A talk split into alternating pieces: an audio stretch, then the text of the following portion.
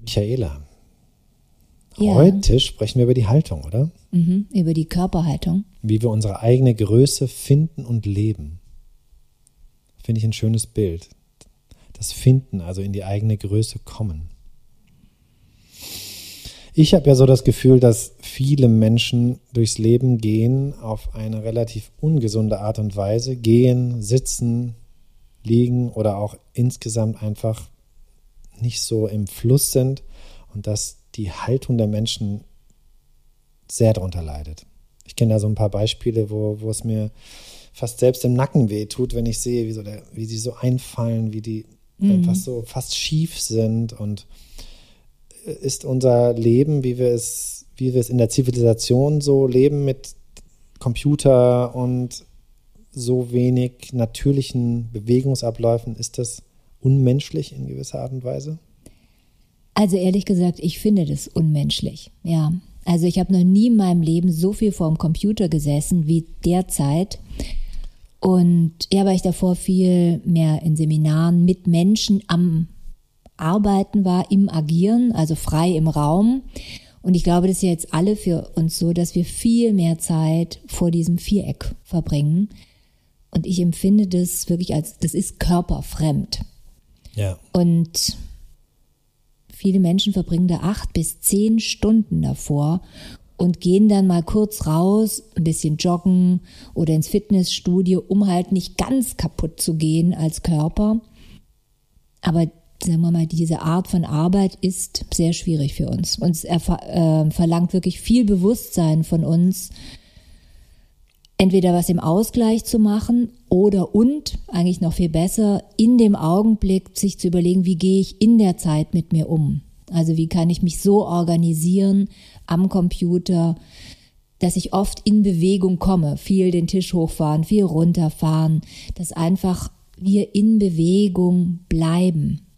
Denn unser Körper ist nicht dafür gemacht, dass wir einfach so sitzen und in eine Richtung starren. Also das fixiert ja den ganzen Körper, den Nacken, alles, ja. Ja, vielleicht für die, die sich diesen Podcast in zehn Jahren anhören. Wir sind im Moment in der Corona-Pandemie ähm, und das ist, äh, denke ich mal, auch in zehn Jahren für alle ein Begriff. Viele Menschen sind zu Hause, müssen zu Hause bleiben, dürfen nicht zur Arbeit gehen und deswegen bewegen wir alle uns wesentlich weniger. Und ähm, das war, glaube ich, auch für dich nochmal interessant, äh, im bisschen leidvoll interessant, wie du es gerade beschreibst, ne? aus dieser ständigen Bewegung und Aktion und Interaktion mit Menschen und auch in, in deinem Körper sein zu so einem, zu einer Bürotigerin, ja, dass du so vor deinem Rechner sitzt und dich wahrscheinlich auch da selber nochmal entdecken konntest, oder? Weil du hast es sicherlich nicht einfach nur so über dich ergehen lassen, sondern hast dir dann Dinge einfallen lassen.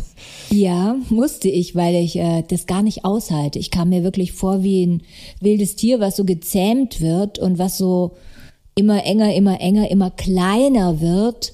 Und dann habe ich gemerkt, dass genau mir das passiert, wovon ich ja weiß, dass die Körperhaltung eine ganz große Auswirkung auf die innere Haltung hat. Und wenn ich körperlich klein werde, wird auch alles im Kopf ein bisschen kleiner. Die innere Haltung wird enger, ja. Und um nicht in diese Enge zu kommen, um da wieder rauszukommen, ist es einfach wichtig, ähm, den Körper in Bewegung zu bringen. Ja. Das ist doch vielleicht ein guter Einstieg, darüber zu sprechen, was man tun kann, oder? Wie oder was du tun kannst. Wie arbeitest du mit Menschen an ihrer Haltung? Also die von mir entwickelte Präsenzmethode arbeitet mit drei Arbeitsansätzen. Körperhaltung, innere Haltung und dem Atem. Und alle drei bedingen sich wechselseitig. Also wenn ich an der Körperhaltung arbeite, arbeitet man immer auch an der inneren Haltung und an der Art, wie wir arbeiten. Wenn wir an der Atmung arbeiten, hat das auch einen Einfluss auf die Körperhaltung und auf die Möglichkeiten, wie einem das eigene Denken zur Verfügung steht, welche Perspektiven wir einnehmen können. Und genauso ist es, wenn man an der inneren Haltung arbeitet, also reflektiert, was hat mich geprägt, äh, wie gehe ich mit dieser oder jener Situation um und da vielleicht eine neue Haltung findet, eine neue Einstellung, dann hat das wieder eine Auswirkung auf den Körper, also auf die Körperhaltung. Und was sind so die Dinge, die du oft beobachtest bei Menschen, die sie falsch machen? Oder gibt es da so Muster, die immer wieder auftauchen? Ich glaube, es gibt ganz, ganz viele Muster. Wir sind ja alle geprägt, ja. Und die Frage ist, ob wir dieses, diese Machart uns selber anschauen können, um mehr Bewegungsfreiheit im Kopf, also geistige Bewegungsfreiheit und körperliche zu gewinnen. Machart anschauen, was meinst du genau damit? Die Machart anschauen, also ja, wie wir gemacht sind. Also ah. wir haben ja gar nicht äh, das immer so bewusst mitbekommen, ja, wie wir geprägt wurden. Das hat ja in der Kindheit angefangen, die Prägung, ja, und äh, die Frage ist eben, wie bewusst bin ich mir dessen? Aber du hast jetzt gefragt, äh, ob ich so Muster erkenne. Ja, so Beispiele einfach. Mhm. Also zum Beispiel, was auffällig ist, dass es eigentlich wie eine Scheu gibt, in die eigene Größe hineinzugehen. Also dass Menschen sich gar nicht trauen, mhm. groß zu sein, stark zu sein. Ja, weil dann fällt man ja auch auf, dann ist man ja auch, äh, dann kann man nicht so in der Masse untergehen. Und ist, das finde ich wirklich sehr interessant. Ich habe so eine Übung, wo wir am Gehen arbeiten, also wie trete ich auf. Und durch diese Übung richtet sich jeder Körper organisch auf. Und dann wird immer wieder von einzelnen Leuten beschrieben, ja, wirklich jetzt nicht irgendwie arrogant, äh, ist es jetzt nicht irgendwie unangenehm, falle ich da jetzt nicht unangenehm auf. Und dabei ist die Person lediglich in ihre körperliche Größe gekommen. Aber die Frage ist eben, haben wir da vielleicht auch ein bisschen Angst vor, in die eigene Größe zu kommen, weil wir werden ja sichtbarer und dann natürlich auch angreifbarer. Also ist die Angst in gewisser Weise auch berechtigt? Ja, ich glaube schon. Der ähm, Nelson Mandela hat in seiner Antrittsrede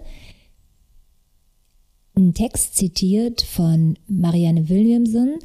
Und warte mal, jetzt muss man gerade überlegen, wie ging das nochmal? Ah ja, unsere größte Angst ist nicht, dass wir ungenügend sind. Unsere größte Angst ist, dass wir über alle Maßen kraftvoll sind. Mhm. Und das finde ich interessant, ja. Also haben wir Angst davor, brillant zu sein? Haben wir Angst davor, in unsere Größe zu kommen? Und wenn die, wenn die Menschen dann über die Arbeit in ihre eigene Größe finden, also im Grunde genommen in diese Situation kommen, vor der manche Angst haben, mhm. wie wir jetzt gerade beschrieben haben. Ähm, was sind dann so die Erfahrungen, die sie machen? Also mhm. kommt dann auch Negativität oder sind sie dann oft positiv überrascht, dass es keinen stört, dass sie groß und selbstbewusst sind oder in ihrer Mitte sind, sage ich mal so? Also eigentlich eher positive Erfahrungen. Manchmal natürlich auch erschreckend, äh, was einem widerfährt, aber Ganz häufig ist es erstmal so, dass es mehr Spaß macht vor allen Dingen. Also sich aufrichten heißt ja auch Bewegungsfreiheit gewinnen und Freiheit hat was mit Vergnügen zu tun, hat was mit Lust zu tun. Und dieses sich kleiner machen, ne, da geht ja auch was zusammen, da stauchen sich die Wirbel ein bisschen zusammen, da nehme ich mir einen Teil von meiner Freude, von meiner Begeisterungsfähigkeit auch. Und ja, ich finde es ein interessantes Thema, da zu gucken, wie kann ich immer wieder hineinwachsen in meine Größe. Ja. Und Ohne, wie kann ich das? Ja, indem ich mir klar mache, was hindert mich daran, in meine Größe zu gehen. Es ist ein Gedanke, der mich daran hindert. Zum Beispiel, ähm, wenn ich jetzt denke als Frau, ist ein ganz typisches Beispiel, ja, wird mir gesagt, ja, du zweifelst ja so viel. Ja, du legst es ja alles so ein Zweifel doch nicht so stark an dir. Wenn ich das denke, mache ich mich ein bisschen kleiner. Wenn wir jetzt aber mal gucken, was ist denn eigentlich Zweifel? Zweifel heißt, ich schaue genau hin. Ne, ich schaue mir die verschiedenen Faktoren an, sag nicht einfach, das ist der Weg, sondern ja, es kann so sein, es kann so sein, da gibt es noch diese Dinge zu, abzuwägen, um zu einer Lösung zu kommen. Mhm. Könnte ich ja also auch denken, ich bin eine Person oder diese Frau ist eine Person, die sehr genau hinschaut und aufgrund von vielen Informationen dann zu einer Entscheidung kommt. Und plötzlich kann man sagen, das ist eine ganz große Qualität. Da ist nicht jemand, der einfach äh, nach vorne geht und eine Behauptung aufstellt, sondern jemand, der sehr genau schaut. Und wenn ich so über mich selbst denke, entsteht eine neue Kraft beispielsweise. Also es ist eine ganz typische Frage so im Assessment Center. Ja, also traue ich mir den nächsten Schritt zu, ja, und dann wird man tendenziell eher sagen, na klar. Und eine Frau, mhm, ja, mhm. Und wenn wir dieses Ja, mhm, etwas präziser benennen, heißt es, ja, in einer komplexen Welt viele Faktoren anschauen und dann im Bewusstsein dessen, dass es komplex ist, eine Entscheidung treffen. Lass uns nochmal zurückgehen zu diesem Bild, weil ich finde, mhm. das, das finde ich ganz stark und da habe ich auch auf diese Art und Weise noch nicht so drüber nachgedacht, dass man, also du sagtest, Menschen haben Angst vor ihrer eigenen Größe, sie haben Angst davor, sich zu zeigen, ja, mhm. also sich so auf dem sozusagen auch zu präsentieren. In dem Moment, wo ich mich kleiner mache und in die Ecke zurückziehe, jetzt mal übertrieben, dann kann mir auch so keiner was, weil will mir keiner was. Ich bin ja nicht im Mittelpunkt so. Ja. Das ist ja der erste Schritt, also dann zu sagen, ich gehe jetzt in meine Größe. Und hängt dann auch noch so ein zweiter oder dritter Schritt damit drin zu sagen, ich brauche überhaupt keine Angst haben, angegriffen zu werden, weil warum soll man was, was, warum soll man mich angreifen? Also keine Angst davor zu haben, so zu sein, wie man ist. Mhm. Ja, als ähm, ja zu sein, wie man ist. Man, das ist ja die eigentliche Größe, ja. Genau. Also sich nicht zu verstellen, sich nicht anzupassen. Wobei ganz klar ist, wir passen uns alle immer wieder an, ja. Also es ist ja nicht so, dass hier irgendjemand frei ist von Anpassungsmöglich, äh, von Anpassung, ja.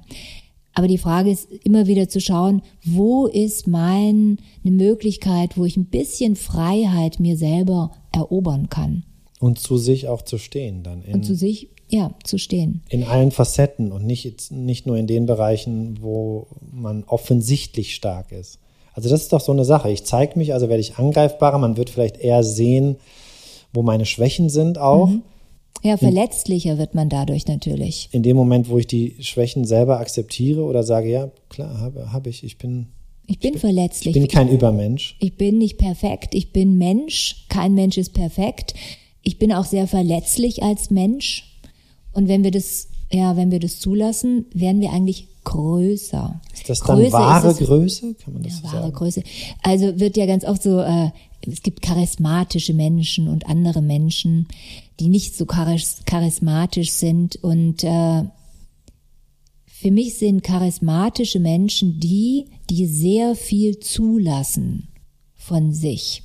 Also mein Bild ist eigentlich, dass in jedem Menschen alles drin ist. Also alle Gefühle, alle, ja, alle Gefühle, die nur denkbar sind. Und die, wir haben eben bestimmte kultiviert, bestimmte Handlungsweisen, bestimmten Umgang mit uns, den haben wir kultiviert und andere weniger. Mhm.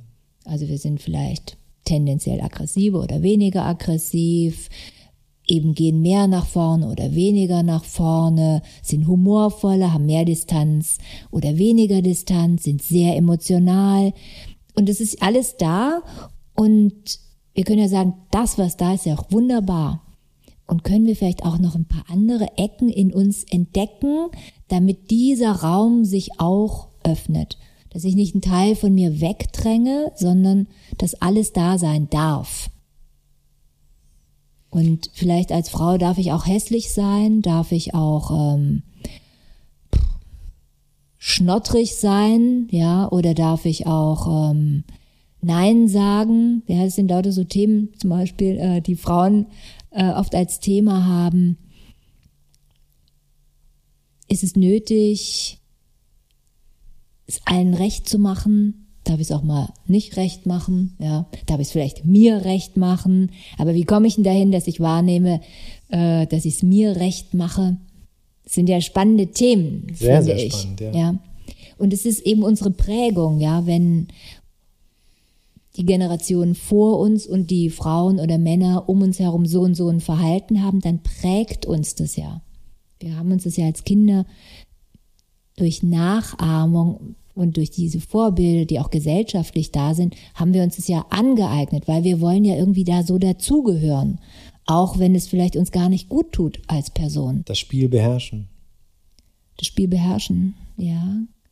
Ja. Ja, ich, ich erlebe Kinder oft auch in, in so einer spielerischen Art. Die nehmen ja. ja vieles gar nicht so ernst. Also die spielen im Grunde genommen auch Rollen teilweise. Weil du jetzt mhm. gerade sagst, das mhm. Übernehmen, ja, das mhm. nehme ich so bei Kindern noch viel, also auch wirklich bewusst wahr, dass man sieht, okay, die haben Vorbilder und üben. Die üben, ja, genau. Ja, die, die üben ja auch Vater, Mutter sein. Genau, so das sind ja typische und, Spiele, ja. ja. Genau, mhm. ja. ja. Und ähm, wenn man jetzt über dieses Präsentsein und sich zeigen, ähm, in seiner Größe kommen spricht, was gibt es da in der Stille zu entdecken. Das finde ich auch so ein spannendes Thema. Das war für mich mal, ich war immer so ein Klassenkasper, ja, und mhm. habe immer, war immer witzig und immer versucht, irgendwie den nächsten lustigen Spruch zu bringen. Und habe irgendwann mal gemerkt, wie ermüdend das für mich ist und ich glaube für die anderen auch. Und wie anstrengend ja. auch für dich. Mhm. Und habe gelernt, still zu sein und keine Angst davor zu haben, nichts zu sagen. Das ist auch eine Art, sich zu zeigen. Oder wie siehst du das? Ja, Stille kann sein, dass in dem Augenblick ich mir einfach vertraue, dass es genügt zu sein. Und das wäre ja ganz schön, immer wieder diesen Moment zu haben, ja, es genügt, dass ich da bin. Ich brauche nicht was leisten. Ja. Aber das ist natürlich, erfordert einen unglaublichen Mut. Und Geduld. Geduld? Wieso Geduld? Naja, wenn der Klassenkasper dann schweigt, ah, ja, mhm. dann war das für mich nicht einfach auszuhalten, darauf zu vertrauen, dass der Moment kommt, wo ich wirklich was zu sagen habe. Wo ich jetzt nicht je die ganze Zeit mir irgendwas einfallen lassen muss, sondern es ist, wie es ist. Mal hat man was zu sagen und mal nicht. Also auch in Besprechungen, wenn wir jetzt nochmal mhm. so in den Business-Bereich gehen, das kennen wir, kennen viele, denke ich, dass da immer Leute gibt, die müssen andauernd irgendwie noch einen schlauen Senf dazugeben. Ja. Mhm. Anstatt wirklich darauf zu achten, was ist jetzt gerade relevant, worum geht es jetzt gerade wirklich. Ja? Das finde ich spannend. Mhm. Ich glaube, dass das jetzt in der Corona-Zeit etwas weniger geworden ist, interessanterweise, weil dieses so sich präsentieren ist jetzt nicht mehr so attraktiv und in Zoom-Call oder. Genau, du hast einfach nicht diese Chance. Funktioniert es ja. auch nicht. Ja, eben. Ja. Und so werden Themen jetzt plötzlich sachlicher. Das ist eigentlich eine sehr schöne Entwicklung, äh, sozusagen die Konzentration auf mehr Sachlichkeit, wenngleich natürlich wir wenig mitbekommen in den Zoom-Konferenzen voneinander. Wir bekommen wenig Feedback, körperliches Feedback. Wenig Zwischentöne. Ja, und wissen dadurch Atmosphäre. nicht so genau, wie wirklich etwas auf der anderen Seite ankommt. Jetzt nochmal zur Haltung unserem, und dem, dem Kernthema dieser Folge. Mhm. Ähm, gibt es so ein paar Tools, Übungen, Dinge, so einen kleinen Werkzeugkasten, worauf man achten kann, wenn jetzt jemand zuhört und sagt, das finde ich total spannend, ähm, ich habe da, da steckt was für mich drin, was kann die Person ausprobieren? Also erstmal verstehen, dass der Umgang mit uns selbst darüber entscheidet, welche Haltung wir haben. Sowohl Körperhaltung als auch innere Haltung. Und zu verstehen, dass wir diesen Umgang gestalten können. Also wie mhm. wir etwas machen. Darin liegt unsere Freiheit. Nicht immer in dem Was. Wir haben ganz viele Dinge, die gesetzt sind von außen oder wir haben die uns so gesetzt, ja. Aber wie wir es machen, darin liegt unglaublicher Gestaltungsspielraum. Und ich finde es sinnvoll, die Dinge zu untersuchen, die wir alltäglich tun, jetzt auf der körperlichen Ebene, sich zu fragen, wie gehe ich? Wie stehe ich in diesem Augenblick? Tut meinem Körper das gut? Tut mir das nicht gut? Mache ich mich jetzt gerade, vielleicht sinke ich zusammen oder tut mir das gerade gut? Will ich das so? Also zu begreifen, dass da Spielraum ist und gerade die, der Umgang mit der Körperhaltung und der Umgang mit der Atmung im Alltag führt ganz schnell zu einem Haltungswechsel. Also allein das Bewusstsein, man braucht jetzt gar nicht sagen, okay, die Schultern nach hinten, die Schulterblätter zusammen und unten das Becken so drehen.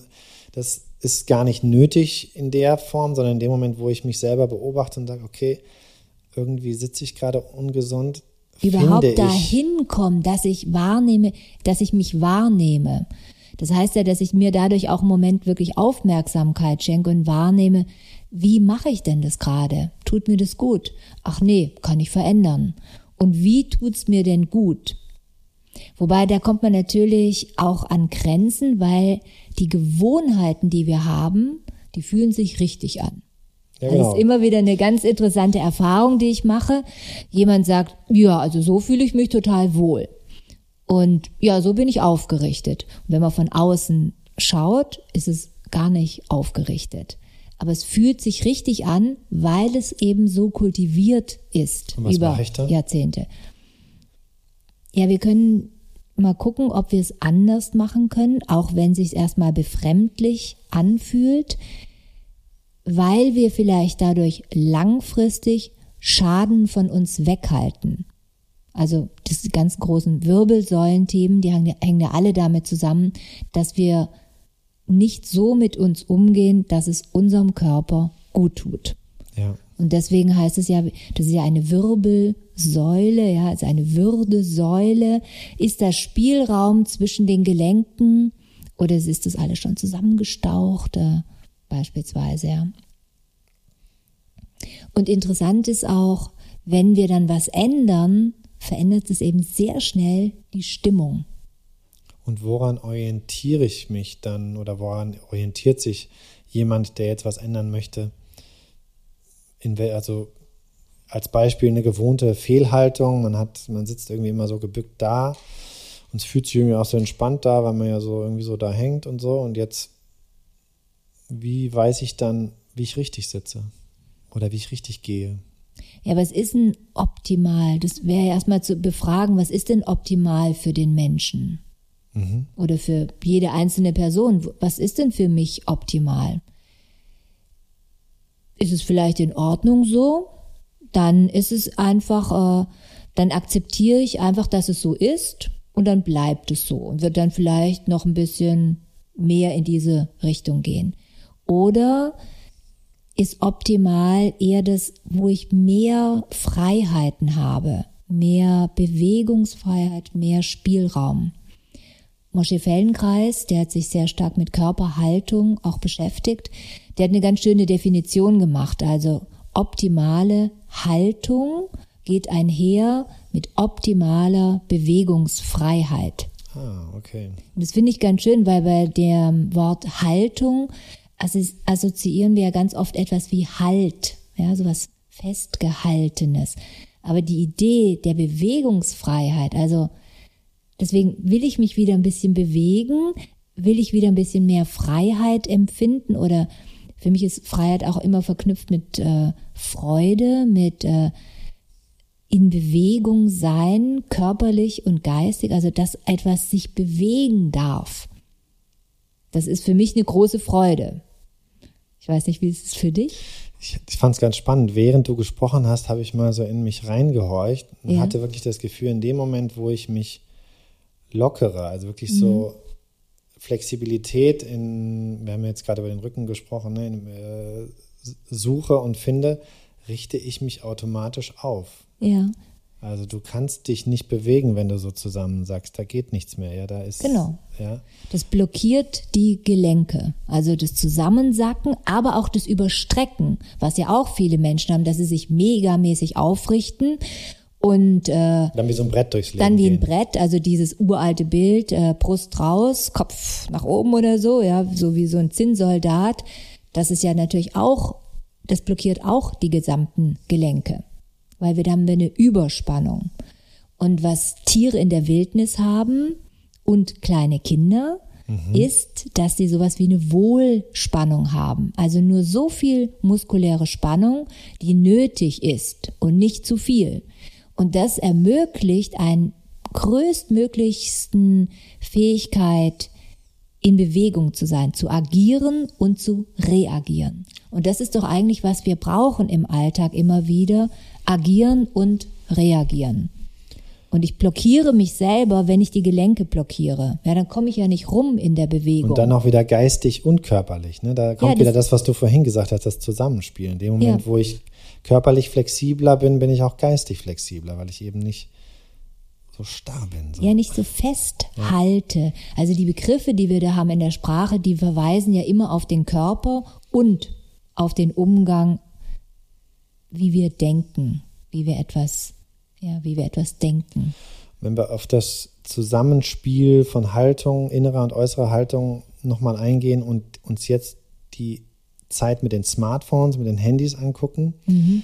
ähm, dieses nach unten gebeugte auf dem Display schauen, was sagt, also ganz davon abgesehen, dass es offensichtlich nicht so eine gesunde Haltung ist, was sagt es denn, was sage ich mir denn da innerlich, wenn man dann, was, wie ist so die, die Auswirkung dieser, dieses Habitus auf, auf unser Innenleben. Dieses mhm. zusammengekaute Draufgucken in eine, auf eine andere Welt. Also, weil wir, es ist ja ein, ist ja ein Tor zur Welt irgendwie und gleichzeitig mhm. wird unsere Welt kleiner. Genau, das ist der Punkt. Also ich empfinde das ganz stark so, ich, wir tauchen ein in eine andere Welt, sind dann in dieser Welt im Internet, wo immer wir da gerade sind, oder mit den Menschen, mit denen wir da in Beziehung sind und verlieren in dem Augenblick die Welt, in der wir gerade wirklich sind. So ist es, glaube ich, vom wow. Empfinden her. Ja. ja. Das heißt eigentlich, dass wir mehr oder minder in zwei Welten unterdessen unterwegs sind. Und manche wahrscheinlich mehr in der Online-Welt, in der irrealen Welt, oder ist sie irreal? Also in der nicht wirklichen Welt nicht der, die ich jetzt so anfassen kann, die ich spüren kann. Und wie wirkt sich diese Haltung aus auf uns, dieses gekauerte, stundenlange immer wieder gucken auf dieses Gerät? Also ich sehe dich ja gerade, was du da machst, ja, und man sieht ja, dass dann die Schultern so zusammengehen und alles so ein bisschen enger wird. Und ich hatte neulich das ist doch interessant. Entschuldigung, dass ich dich ja. unterbreche. Ich gucke durch ein Tor in die Welt, also öffne meinen Horizont, könnte man jetzt auch ja, sagen. Ne? Ja, natürlich. Gleichzeitig wird Weise aber mein Blickwinkel enger, weil ich mich Eindeutig. zusammenkauere. Ja, und der, der Blickwinkel wird enger und der Körper zieht sich zusammen. Und Menschen, die das lange Zeit machen oder so auch zum Teil aufgewachsen sind, also die das viel stärker kultiviert haben, viel früher begonnen haben als jetzt zum Beispiel ich, da kann es sein, dass die normale körperliche Motorik massiv darunter leidet und in der Folge auch die Sprache. Also oh. ich habe neulich mit jemandem gearbeitet, da war ganz klar, da war sich der war sehr viel im Internet und sehr viel auf dem Smartphone, sehr viel so zusammengezogen und die Bewegungen waren blockiert, sowohl das Schreiten, also großer Schritt war gar nicht denkbar, freie Schulterbewegung gar nicht möglich und die Sprache hat ganz stark gestockt. Also konnte gar nicht in Fluss kommen des Sprechens. Weil die Atmung stockt ja auch. Also wenn ich jetzt hier so runterschaue, mir das vorstelle, ich schaue auf mein Smartphone, ja, es, es blockiert irgendwas drin. Ja. Also die Sache ist ja, wir leben ja jetzt mit dem Smartphone, ja. Da kann man ja, die Frage ist einfach, wie gehe ich damit um? Ja, es gibt gar nichts gegen das Smartphone zu sagen, sondern wie oft brauche, benutze ich es und kann ich bemerken, dass wenn ich da reingucke, dass ich zusammenziehe. Und wäre es vielleicht auch möglich, irgendwie mich so hinzusetzen, dass ich mit dem Smartphone so umgehe, dass dieses Zusammenziehen nicht so stark ist. Ich habe das schon oft probiert, weil ja, ich, ja, ich probiere das auch dauernd wieder, weil ich es ja bemerke bei Dann habe ich Angst, dass die Leute denken, ich mache ein Foto gerade. Ja, du, wenn du irgendwo bist, in der U-Bahn zum Beispiel, und du guckst jetzt so nach, so auf deinen, also hältst es ja. so vor dich, dann ist es so ein bisschen auch wie die Linse auf jemand anders gerichtet. Mhm. Aber ich denke mal, dass. Das ist ein schönes Beispiel, äh, dass man da wieder Angst hat vor der eigenen Größe. Stimmt. Ja, das ist ganz ja. interessant. Michaela, lass mich mal zusammenfassen, so ein bisschen, mhm. was wir jetzt gesagt haben. Wir haben gesagt, ähm, das Wichtigste ist, auf uns selbst zu hören, uns selber wahrzunehmen. Dann flexibel zu sein im Körper und damit auch geistig einfach agil, flexibel zu sein. Wir können mhm. uns nur eine gesunde Körperhaltung haben, wenn wir locker sind, wenn wir nicht festhalten, nicht erstarren, nicht sowohl uns nicht zu einem Brett aufrichten, aber auch nicht zu einer Kugel zusammenkauern. Ja. Und dann haben wir gesagt, dass das, das, da helfe ich dir mal weiter, oder ich führe dir deinen Gedanken mal lieber weiter. Für mich ist das alles deswegen wichtig, weil die Frage ist, wie will ich durchs Leben gehen? Ja? ja. Und wie will ich alt werden? Und ich habe mir vor vielen, vielen Jahren alte Menschen angeschaut und habe wahrgenommen, dass viele Menschen im Alter eingeknickt sind, dass sie sich auf eine gewisse Weise aufgegeben haben. Ja. Und ich habe wirklich gesucht und gesucht und gesucht, immer auch vor allen Dingen auch bei Frauen natürlich habe ich geguckt, äh, wo ist da eine Frau, die ich richtig, die im Alter schön ist, schön im Sinne von eine aufgerichtete Person. Also das hat für mich was mit Schönheit zu tun und äh, mit Anmut altern war dann so ein bisschen mein Thema, wo ich dachte, ja, ich möchte mit Anmut altern. Und es gelingt nur, wenn ich immer wieder schaue, wie ich mit mir umgehe, da ein Bewusstsein für bekomme. Und es geht, wenn ich halt präsent wahrnehme, wie ich etwas tue. Immer wieder. Natürlich nicht durchgängig, das kann ja kein Mensch. Aber immer wieder da feiner werde auch eben im Alltag oder das es ist ja, nicht entscheidend, die eine Übung, entscheidend, entscheidend genau. im Alltag, entscheidend im Alltag. Ja, Michaela, dann lass uns in Würde altern. Ich, ja, äh, ich folge dir, ja, das will ich auch. ja. Ähm, und mhm. ähm, ich bedanke mich äh, für diese sehr spannende Folge über die Haltung mhm. und freue mich auf unser nächstes Thema, wenn wir über den Dialog sprechen mhm. und wie wir konstruktive Gespräche führen. Ja, vielen Dank. Danke dir.